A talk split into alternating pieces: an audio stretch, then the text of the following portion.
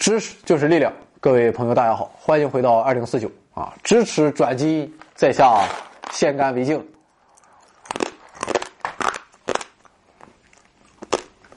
昨天我们从基因的角度聊了种族，人们产生种族偏见的原因之一啊，就是不同族群间不同的智力测试结果。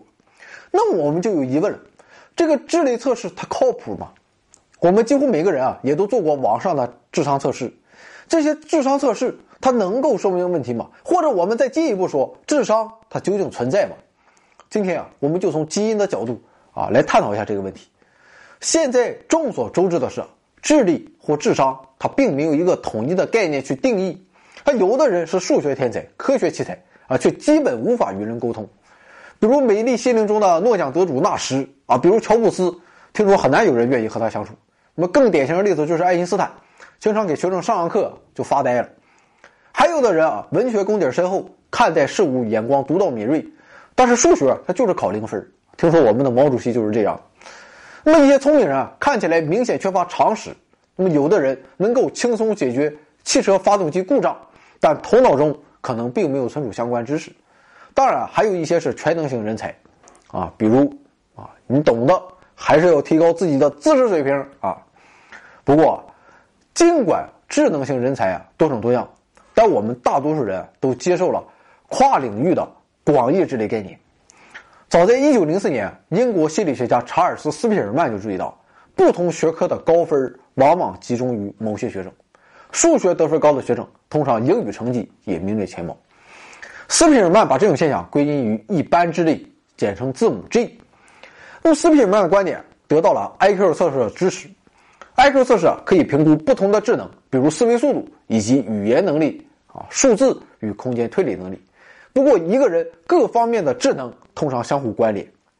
尽管人们对 IQ 测试的准确性有所顾虑，但这至少能解释人与人之间的一些智力差异。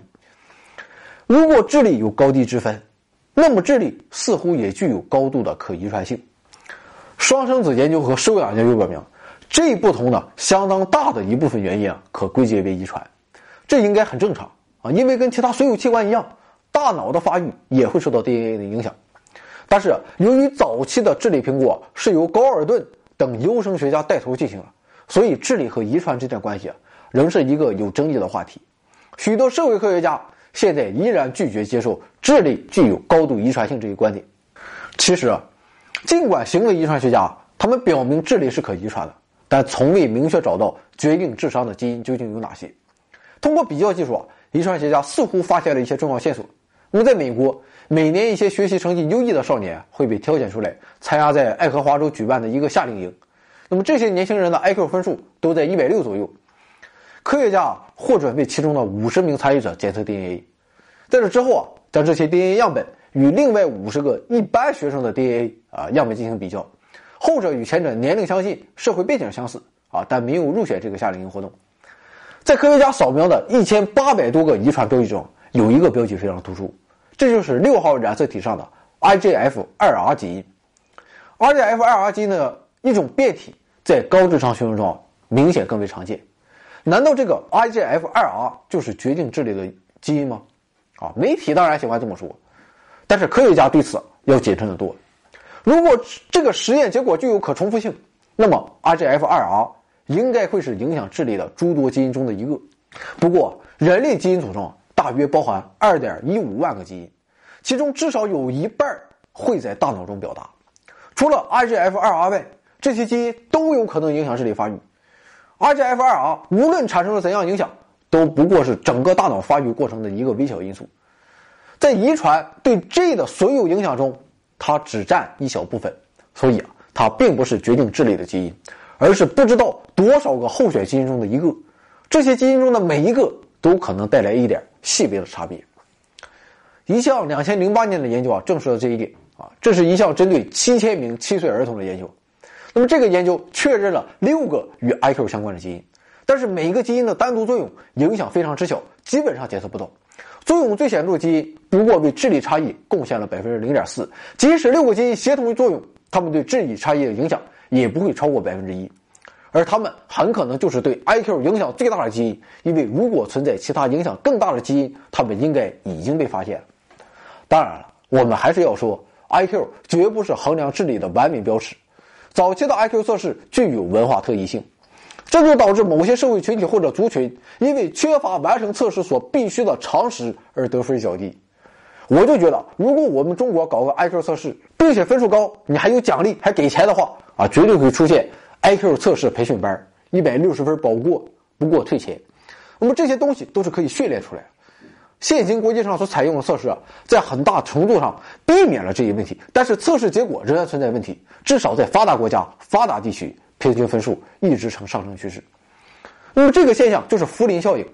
人们经常用福林效应。质疑遗传对智力影响重大的观点，批评者认为啊，如果智力由基因决定，IQ 分数应该相当稳定。也就是说，要么这种测试不可靠，测试问卷整体上有缺陷；要么智力就肯定是环境因素的产物啊，因为环境改变的速度要比基因进化速度快得多。所以啊，IQ 测试很容易产生误差。但是由此我们就可以说 IQ 测试毫无价值吗？凡事啊还是不能绝对，IQ 测试啊还是有些价值的。因为它能够排除家庭背景的因素，预估个人的学业表现，啊，至少足以提供对个人智力的初步判断。其实福利效应根本不需要推翻智力的遗传前提，因为就算是最固执的行为遗传学家，也不会否认智力受环境因素影响。在遗传学上，智力的遗传商数在零点五到零点七之间，这本身就已经考虑了环境因素，即使某些性状会更多的受到遗传因素的作用。环境差异的影响依然不可小觑。那么，我们打个最显而易见的比方，没有人会怀疑身高受基因影响。在人类的所有性状中，身高是可遗传性最强的一种，身高差异百分之九十由 DNA 引起。不过，在一九二零年到一九七零年间，发达国家人口的平均身高每十年就会增加一厘米，这完全是环境因素作用的结果，比如营养和医疗保健的改善。由于时间太短。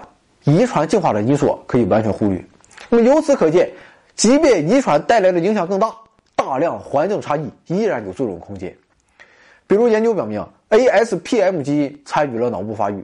那么同时，科学家还发现了一种新的人类 ASPM 等位基因，它大约在五千八百年以前迅速传播开来，这意味着这个等位基因提供了自然选择优势。由于它开始传播的时间与人类第一次发展农业、定居城市。和使用书面语言的时间吻合，有人已经提出啊，这种优势可能与智力有关，但 ASPM 基因似乎并不影响 IQ 分数。但是，如果说其他最新进化的基因型确实能影响 IQ，那还是非常有可能。那么和身高一样，福林效应表明人类的智力水平也发生了一些类似的改变。其实啊，由于智力的遗传性没有身高那样强，环境因素的影响会更为显著。饮食和教育的改善、科技重要性的不断增强，以及家庭结构和劳动力市场的改变，都可能在影响智力发育。当然了，还是辩证法，我们同样不能排除遗传的强大作用。所以啊，关于智力之谜，遗传因素与环境因素在共同起着作用。当然，这一前提依然是我们承认存在智力这一概念。啊，我本人是不太相信智力的，不知道您是怎么看待的？如果您觉得自己不够聪明，没有关系。这样反而更好，因为勤奋努力是你成为你想成为的人唯一的途径。如果您觉得自己很聪明，也时时刻刻不要忘了，缺少了勤奋，一切都是空中楼阁。因为没有人能随随便便成功。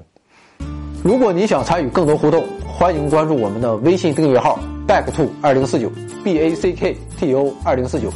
您也可以在订阅号中直接向我们提问，我们会抽取您的问题，在节目中答疑。来到订阅号。您会发现更多。